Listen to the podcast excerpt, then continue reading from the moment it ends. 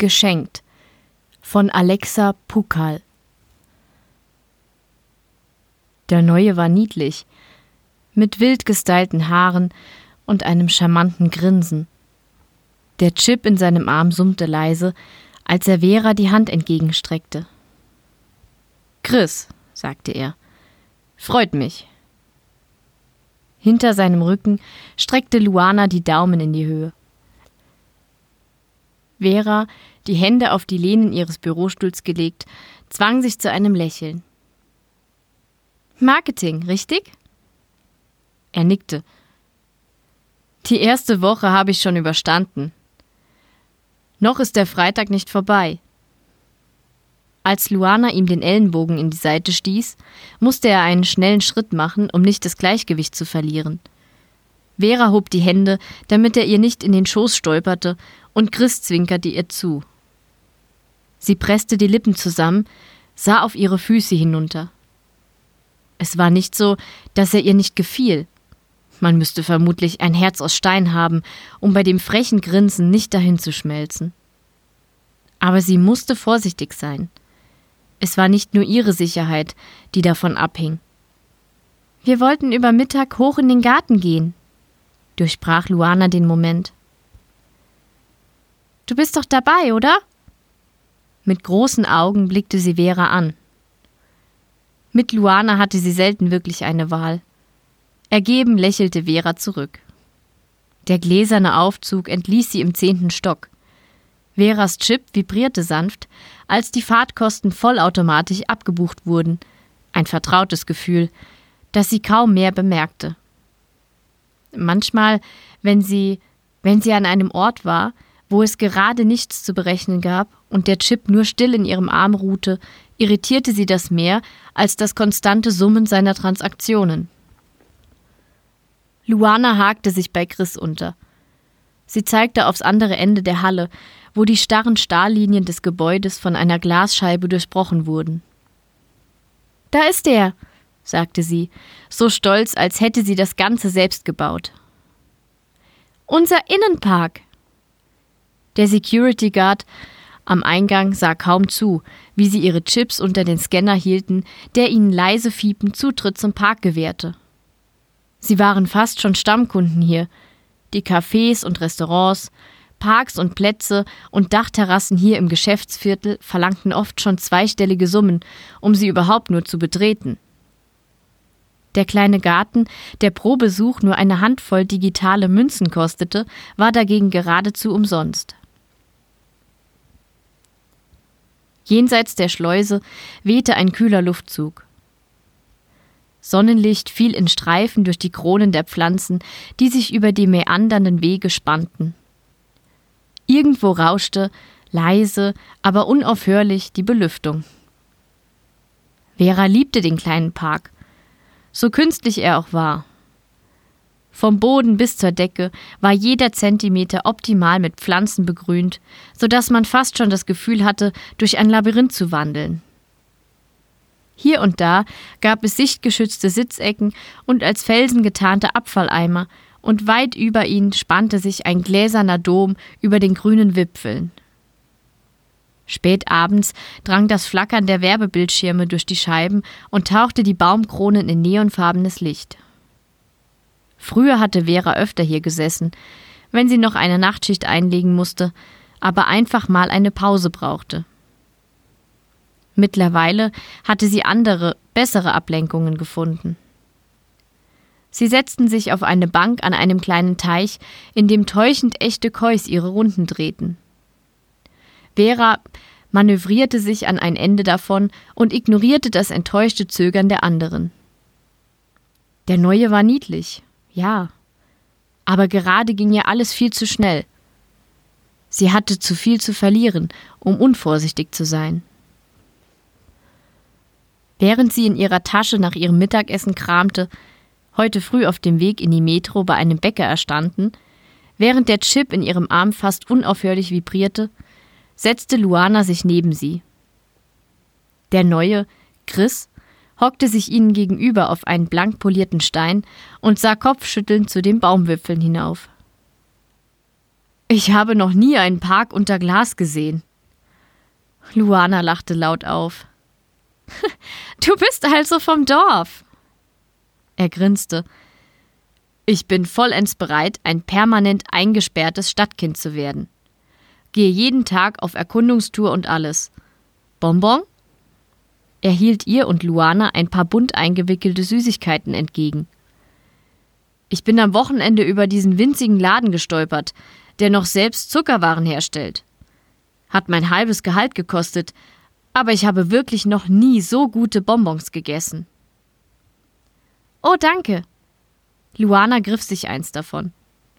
Noch während sie die bunte Folie abwickelte, nickte sie auf den Chip in ihrem Arm hinab. Was bekommst du dafür? Chris winkte ab. Ist mein Willkommensgeschenk. Er warf Vera einen Blick zu, streckte ihr verlockend die Hand entgegen. Und du? Vera musterte ihn verstohlen. Vielleicht, vielleicht war ein wenig Hoffnung doch in Ordnung. Sie nahm eine der Süßigkeiten, ohne seine Hand zu berühren. Das sieht sehr lecker aus. Ich wollte vielleicht heute Abend noch einmal hin. Er zuckte sehr beiläufig eine Schulter. Vielleicht Hast du ja Lust, mitzukommen? Vera spürte, wie ihr das Blut in die Wangen stieg.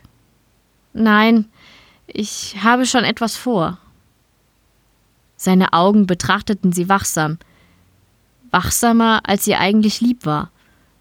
Aber hatte es nicht auch etwas Schmeichelhaftes, so viel Aufmerksamkeit? Dann vielleicht ein anderes Mal. Sie lächelte verstohlen. Vielleicht. Luana räusperte sich und Vera sah hastig zur Seite. Chris schien plötzlich sehr fasziniert von seinen Bonbons. Ich unterbreche ja nur ungern, aber mit Geschenken wirst du dir hier keine Freunde machen. Luana zuckte entschuldigend mit den Schultern. Ich weiß nicht, wie es bei euch auf dem Dorf war, aber diese Dinger, sie klopfte auf ihren Arm, auf ihren Chip, haben schon ihren Grund. Ah, natürlich. Er steckte die Süßigkeiten wieder ein.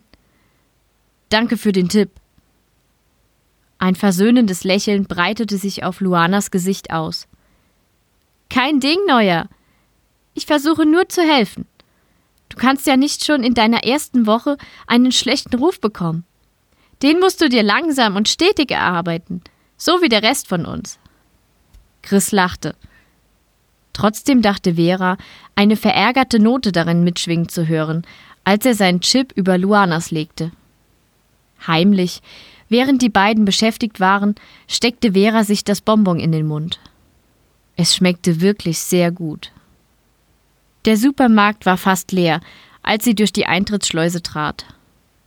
Vera rieb ihre Hand über den vibrierenden Chip in ihrem Arm. Immerhin war die Eintrittsgebühr nicht so hoch, dass sie einzeln bestätigen musste.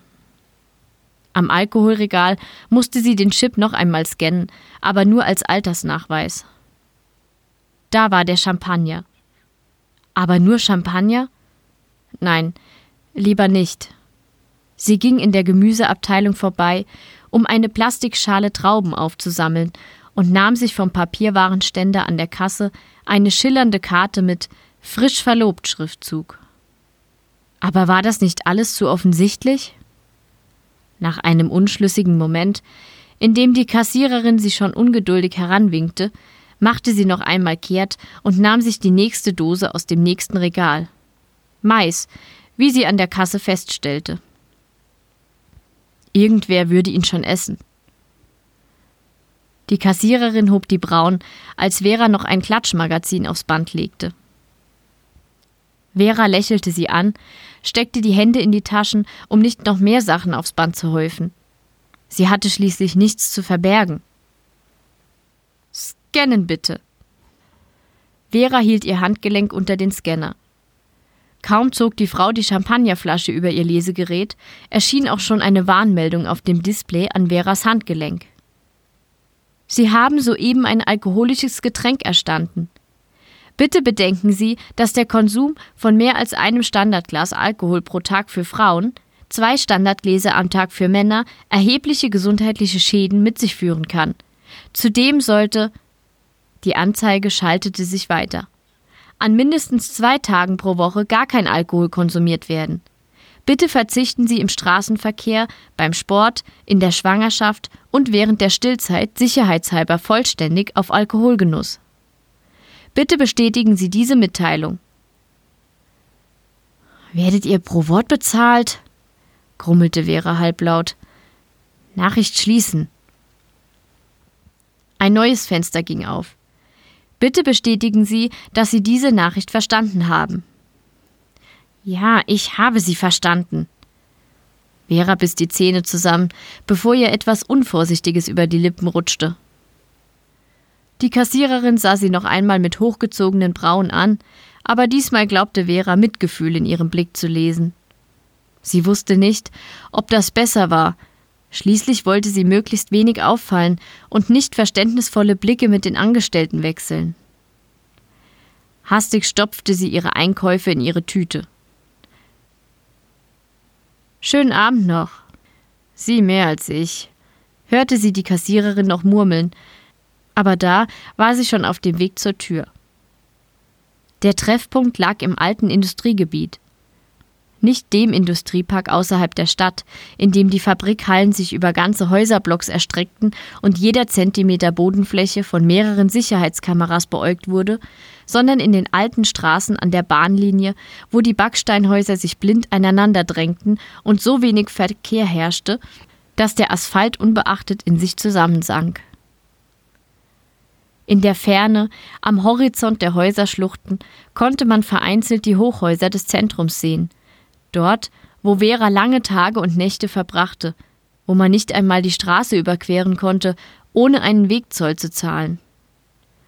Hier, zwischen den Backsteingebäuden mit den rissigen Fenstern und dem zerlöcherten Asphalt, wirkte ihr Alltag unwirklich und weit entfernt.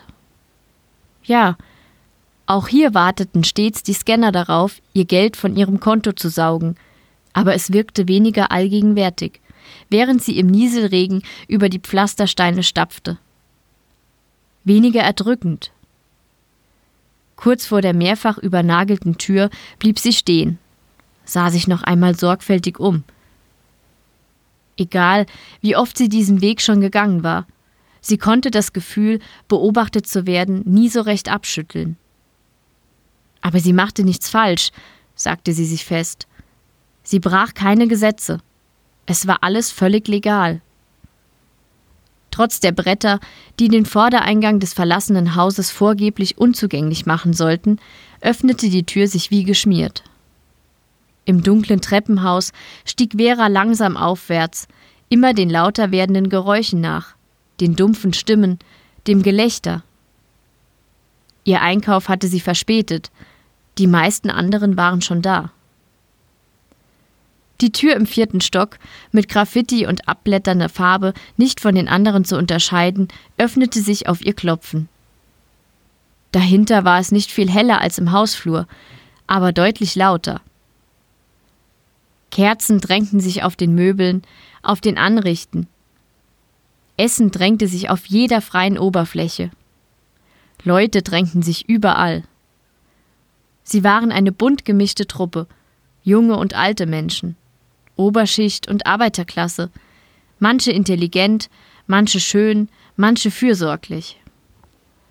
Manche schleppten ihre Gaben in Kisten und Körben das dunkle Treppenhaus hinauf, andere kamen mit einem Fruchtsaftpack aus dem Eckladen oder gar nichts. Niemand fragte nach. Es war das Schenken, das ihnen wichtig war, das Geben, in der Küche stand ein alter Holztisch, fast so groß wie Veras Bett, der sich schon unter den Lasten zu neigen drohte.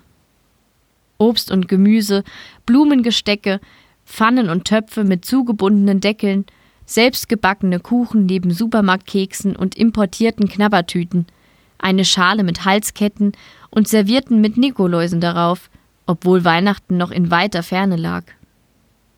Ein wilder Haufen Besteck türmte sich neben schweren Trinkgläsern. Es schien ein Wunder, dass noch nichts zu Bruch gegangen war, aber die Gruppe dunkler Gestalten, die um den Tisch herumwanderten, nahmen ihre ausgewählten Gaben vorsichtig und andächtig von den schwankenden Türmen. Vera balancierte ihre Trauben auf ein paar Bierflaschen und schob die Dose Maiskörner in die Lücke zwischen zwei Schokoladentorten. Von denen würde sie definitiv noch ein Stück probieren. Yes, ich liebe Mais, sagte jemand, den sie nur vom Sehen kannte. Vera grinste, aber bevor sie eine Unterhaltung anfangen konnte, legte Wenke ihr den Arm um die Schultern. Du bist endlich hier. Sie drückte einen feuchten Kuss auf Veras Wange. Du musst nachher auf jeden Fall meine Erdbeeren probieren. Ich glaube, bessere hatte ich noch nie. Bevor Vera etwas erwidern konnte, hatte Wenke sich schon auf jemand anderen gestürzt. Nicht schlimm. Später würden sie noch genug Gelegenheit haben, sich auszutauschen. Gemächlich schob Vera sich tiefer in die Wohnung. Mit einer Hand rieb sie über den schweigenden Chip. Jemand hielt ihr einen Teller mit Pralinen entgegen, jemand anderes eine Platte selbstgeschmierten Mini-Sandwiches. Sie probierte beides, lächelnd, bedankte sich überschwänglich. Beide schmeckten gut, aber letztlich war das nicht das Entscheidende. Sie würde sich selbst für schwarz verbrannte Kekse noch bedanken, wenn jemand sie ihr als Geschenk anbot. Als sie einen grauen Pferdeschwanz in der Menge entdeckte, war endlich Vera an der Reihe. Sie tippte Olli auf die Schulter. Ihr Grinsen erstreckte sich über ihr ganzes Gesicht. Hey, hi, ich habe deinen Champagner dabei. Sie zerrte die Flasche aus ihrer Umhängetasche hervor. Das ist der, den du am liebsten magst, oder? Mit einer Hand nahm er die Flasche, mit der anderen drückte er ihre Schulter. Genau der. Seine Augen glänzten im Dämmerlicht. Ich hätte selbst welchen mitgebracht, aber scheinbar hat mein Arzt bei meinem letzten Besuch meinen erlaubten Alkoholkonsum heruntergesetzt. Mitfühlend nickte sie. Vera selbst war noch jung und gesund genug, dass die Quervernetzung der Banken und Gesundheitsämter und Behörden nur wenig in ihr Leben einschnitt. Aber eines Tages würde es auch für sie soweit sein. Sie konnte nur hoffen, dann immer noch Teil dieser Gruppe zu sein. Einer Gruppe, die ihr all das schenkte, auf das sie sonst würde verzichten müssen. Hier war es egal, wie alt man war, wie man aussah, was für Gesundheitsprobleme man hatte oder was für gesetzliche Einschränkungen. Jordi konnte Schokolade essen, ohne jedes Mal aufs Neue bestätigen zu müssen, dass ihm sein Übergewicht bewusst war. Nora und Robert konnten all die exotischen Früchte der Welt testen, ohne auf deren umweltschädigenden Transport hingewiesen zu werden. Aline konnte all das Fastfood probieren, das ihre Mutter von ihren erlaubten Transaktionen gestrichen hatte, bis sie 18 wurde. Und manchmal kamen auch Leute, die gar keinen Chip mehr hatten, an dessen Stelle in ihrem Arm nur eine dunkle Narbe prangte. Oft waren sie es, die das leckerste Essen brachten, krumme, saftige Gurken, Äpfel mit kleinen Knabberstellen, Kirschen kleiner als alle, die Vera jemals im Supermarkt gesehen hatte, aber dafür so süß, dass man glaubte, man schmeckte pures Sonnenlicht. Diese Menschen kamen nicht oft. Es war nicht leicht, ohne einen Chip in die Stadt hineinzukommen und noch schwerer wieder hinaus. Manchmal dachte Vera, sie schienen die glücklichsten unter ihnen zu sein, die unbeschwertesten, aber sie hatten auch dunkle Ringe unter den Augen, blickten beim kleinsten Geräusch über ihre Schultern, waren mager und sonnenverbrannt. Champagner! rief Wenke lautstark durch den Raum. Mach auf, Vera, mach auf! Wozu habe ich denn meine Erdbeeren dabei? Olli drückte noch einmal ihre Schulter. Mach nur, murmelte er. Das Teilen ist das Beste daran. Vera lächelte ihm im Gehen noch einmal zu. Im Dämmerlicht konnte sie den Verschluss der Flasche nicht so recht erkennen. Besser war es drüben am Fenster, wo sie von der Straße aus nicht zu sehen war, aber das Licht der Straßenlaternen dem dumpfen Kerzenschein unter die Arme griff. Im Schutz der Schatten fasste Vera nach dem Korken, sah nur zufällig auf die Straße hinaus. Vor dem Haus standen Fahrzeuge. Vera hielt inne, es schien auf den ersten Blick nichts Seltsames dabei. Nur zwei schwarze Autos in einer leeren Straße. Ein paar Kerle standen auf dem Bürgersteig und besprachen sich mit gebeugten Köpfen. Ein Moment später gesellte sich eine Frau dazu. Ein weiteres Auto bog um die Ecke. Grelle Scheinwerfer huschten über den müden Asphalt. Vera, kommst du? rief jemand hinter ihr. Sofort. Sie mühte sich um ein Lächeln, aber es wollte keins so recht auf ihre Lippen. Die Leute dort unten redeten nur. Ganz beiläufig standen sie an ihre Autos gelehnt, mit ihrer dunklen, unauffälligen Kleidung. Ihre Bewegungen betont unaufgeregt. Die Wahrscheinlichkeit, dass so viele unscheinbare Menschen in so vielen unscheinbaren Autos sich völlig unschuldig an einer dunklen Straßenecke trafen. Kälte ballte sich in ihrer Magengrube zusammen. Still sah sie zu, wie die gleißenden Lichter eines vierten Wagens über die Häuserfronten glitten. Abgasgeschwärzte Backsteine, verhangene Fenster, ein Mann in dunkler Kleidung, der in einem Hauseingang stand und aufmerksam zu ihr herübersah. Fluchend machte Vera einen Schritt zurück. Jetzt breitete sich die Kälte in ihrem ganzen Körper aus. Chris. Chris, der charmante Neue. War er ein Spion? Informant? Vielleicht war er ihr gefolgt. Vielleicht war er zufällig hier. Aber irgendetwas lief gerade ganz eindeutig schief. Vera? Sie zuckte zusammen, als ich eine Hand auf ihre Schulter legte. Aber es war bloß Wenke, die sich nun ebenfalls alarmiert auf die Zehenspitzen stellte, um über Veras Schulter zu lugen. Verdammt, murmelte sie in Veras Ohr. Polizei? Hilflos zuckte Vera die Schultern. Vielleicht war es Polizei, Vielleicht hatte die Ansammlung da unten ihre eigenen Gründe, sich in verlassenen Seitenstraßen zu treffen. Vera war keine professionelle Gesetzesbrecherin, sie hatte keine Ahnung. Hilflos sah sie über ihre Schulter. Wenke war bleich, starr. Sie hielt eine Erdbeere in der Hand, so fest, dass roter Saft ihre Finger hinuntertropfte. Im Türrahmen stand Olli, den Arm um eine winzige Frau gelegt. Irgendjemand rief nach Freiwilligen zum Kuchentesten. Vera konnte es nicht riskieren.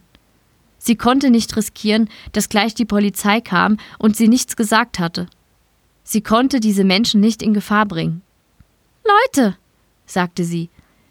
Ihre Stimme, schrill und hoch, schnitt durch das Geschnatter in ihrem Rücken. Leute, wir müssen hier raus. Vera verließ als letzte die Wohnung.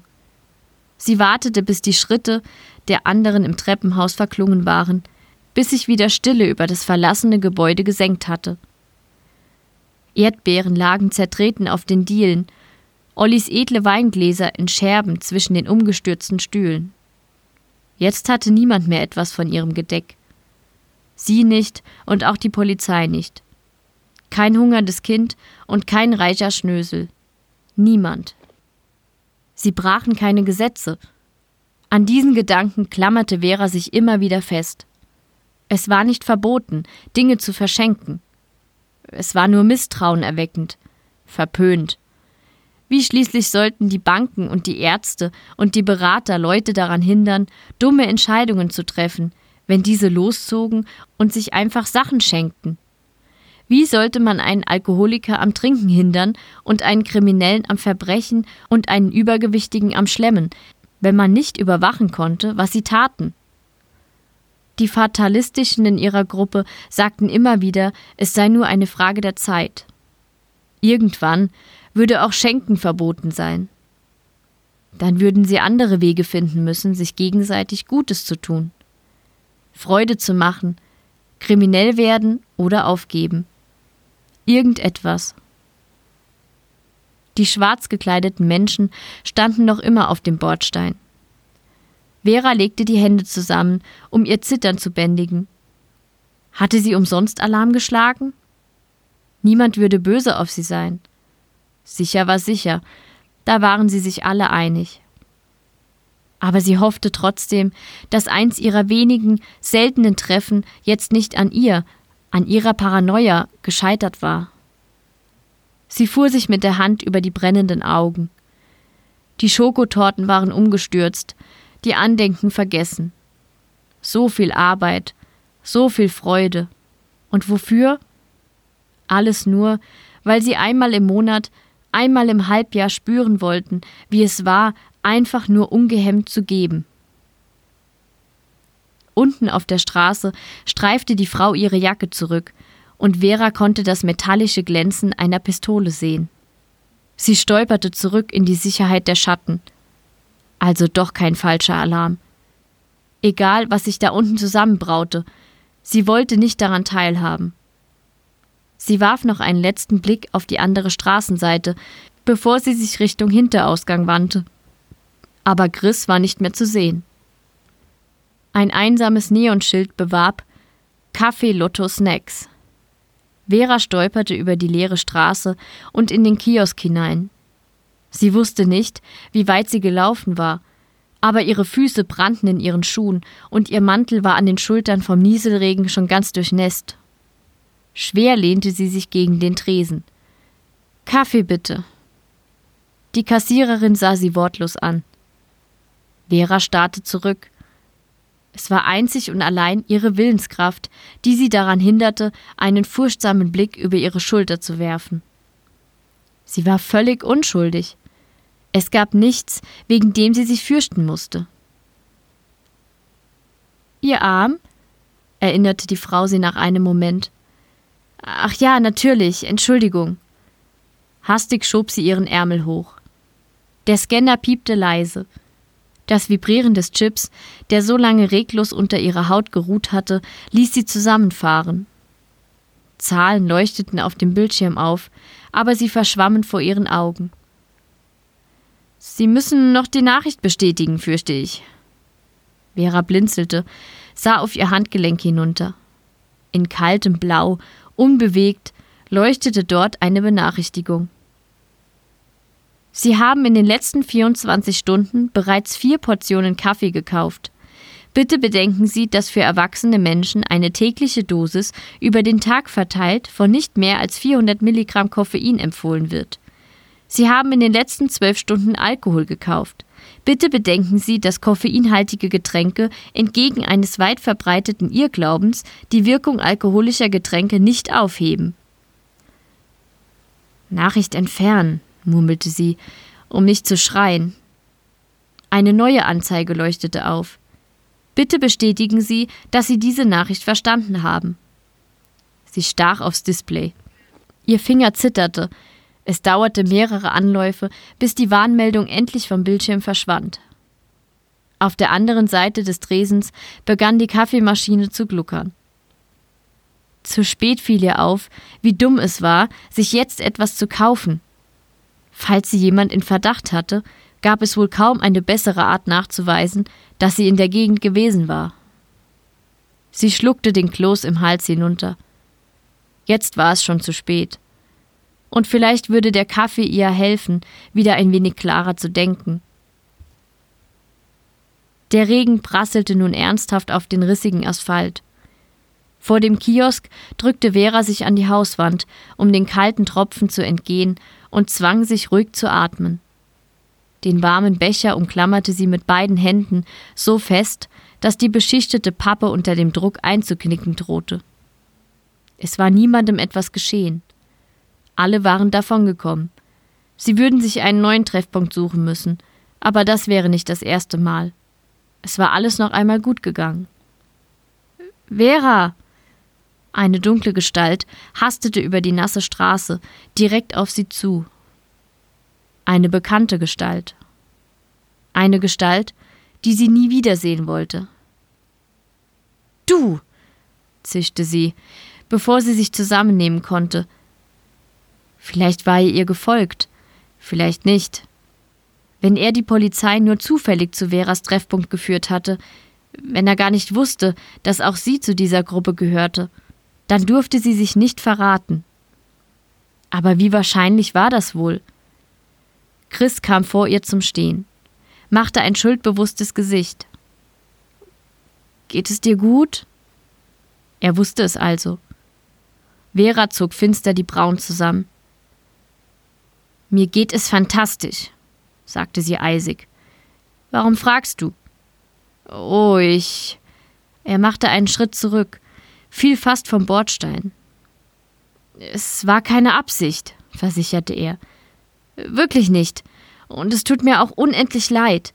Ich dachte bloß, ich hatte gehört, dass du bei diesen Geschenketreffen dabei bist. Und ich interessiere mich auch für solche Sachen. Und, und ich dachte einfach, ich könnte dir vielleicht folgen. Aber scheinbar ist mir auch jemand gefolgt. Und, und, und es tut mir wirklich unheimlich leid. Von wem gehört? fragte Vera. Sie zwang sich ruhig zu atmen. Egal, ob er die Wahrheit sagte oder mit der Polizei gemeinsame Sache machte, sie konnte ihm nicht vertrauen. Chris zuckte die Schultern. Nur so, in der Runde. Vera nickte. Wenn das wirklich ein Gerücht war, das über sie die Runde machte, dann konnte sie nie wieder an einem ihrer Treffen teilnehmen. Sie konnte es nicht riskieren. Sie wollte ja gerne glauben, dass nicht sie Schuld daran hatte, dass ihr Treffen aufgeflogen und ihre Freunde in Gefahr gebracht worden waren, aber sie konnte nicht. Bist du auf mich angesetzt worden? fragte sie tonlos. Nein. Er schüttelte so wild den Kopf, dass seine gestylten Haare durchdrängt von Regentropfen in seine Stirn fielen. Ich wollte nur, ich wollte doch nur wissen, wie es sich anfühlt, wenn man jemandem etwas gibt. Ohne Hintergedanken. Ohne Chip. Ohne dass die Behörden einem dabei über die Schulter schauen. Wie es ist, wenn man etwas schenkt und etwas geschenkt bekommt. Das ist alles, was ich wollte. Vera nickte langsam. Sie konnte das verstehen, aber das änderte nichts. Sie würde das nie wieder erleben können. Wegen ihm. Hier. Sie löste sich von der kalten Hauswand, drückte den zerknitterten Becher in Chris Hand. Kaffee schwappte über seine Finger, aber er leistete keinen Widerstand. Sie schlug ihren Kragen hoch gegen die eisigen Tropfen, die stetig auf sie niederprasselten. Irgendwie würde sie schon klarkommen. Sie hatte ja noch Luana. Luana, die schon missbilligend schaute, wenn Vera die Geldbeträge abrundete, die Luana ihr zurückzahlen wollte. Die sich niemals freuen würde, wenn Vera ihr eine Flasche Champagner spendierte.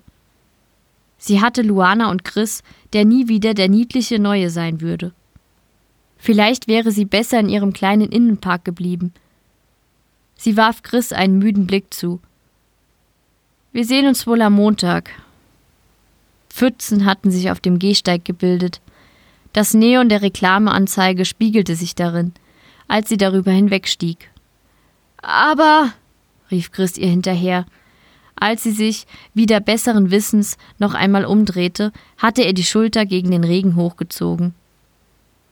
Klein sah er aus, aber er schien zu wissen, dass er sie nicht aufhalten konnte. Dein Kaffee? fragte er kleinlaut. Vera zeigte ihm alle Zähne. Ich schenke ihn dir. Sie hörten Geschenkt von Alexa Pukal. Gesprochen von Verena Wilhelmi. Eine Produktion von podyssey.de